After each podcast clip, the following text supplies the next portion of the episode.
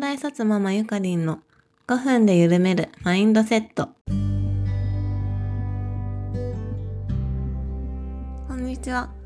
東大卒ママのゆかりんです。ママになって幸せなはずなのに、なんかイライラモヤモヤしていませんか？この番組では、キャリア、子育て、夫婦関係など、悩みに悩んでどん底にいた私が、ゆるっと幸せに生きるためのマインドセットについてお話しします。家事をしながら、寝かしつけをしながらなど、5分間だけ聞いてリフレッシュしてもらえると嬉しいです。今日は完璧主義になってないできたことに注目しようというお話です。完璧主義になってできなかったことを責めたり後悔したりしていませんか？できたことに目を向けることが大切です。みんなそれぞれに忙しい毎日を送っていて、やろうと思っていてもできないことがあるのは当たり前だと思います。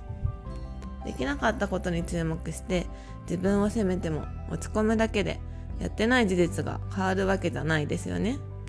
だったら自分がやったこと、できたことに目を向けて今日も頑張ったな自分偉いなって自分を褒めた方がご機嫌で過ごせるはずです。特に小さな子供がいるとなかなかご飯を食べてくれなかったりせっかく作ったご飯をぶちまけられたり抱っこをせがまれたり自分でやりたがって時間がかかったりと親の思った通りのペースで過ごせないことが多くないですか？そんな時に掃除ができなかった。や絵本を読んであげられなかった。や仕事ができなかった。などとできなかったことに目を向けてしまうともっと自分が頑張ればできたはずだと自分を責めるか子供がこんなことしなければできたのにと子供を責めてそんな自分に嫌悪感を抱くかとにかくネガティブな感情が湧いてきてしまうと思います。そうすると苦しいですよね。これ全部昔の私の話です。昔の私は自分では気づいてなかったんですけど完璧主義でできてないけど私がこれをやらなかった。誰がやるの？といちいちイライラしちゃってました。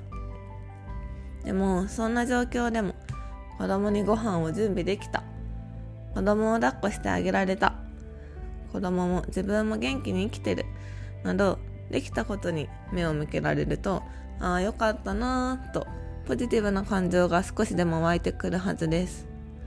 自分がどう思うができたことできなかったことの客観的な事実は変わらないのでせっかくならポジティブな感情で過ごせた方が幸せだと思います。騙されたと思ってというか最初は自分を騙して無理やりにでもできたことに注目してみてほしいです。私はそれでかなり気持ちが楽になりました。とはいえやらなきゃいけないことができなくて生活に支障が出ちゃった。っていう時もあると思います。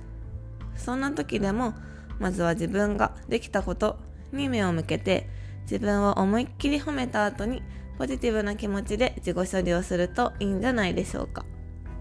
ついついできてないことに注目して完璧主義になってしまうこともありますができたことに注目して自分で自分をご機嫌にしてあげてほしいと思います。今日も最後まで聞いてくださりありがとうございました。東大卒ママゆかりんの5分で緩めるマインドセットでは皆様からのお便りをお待ちしております。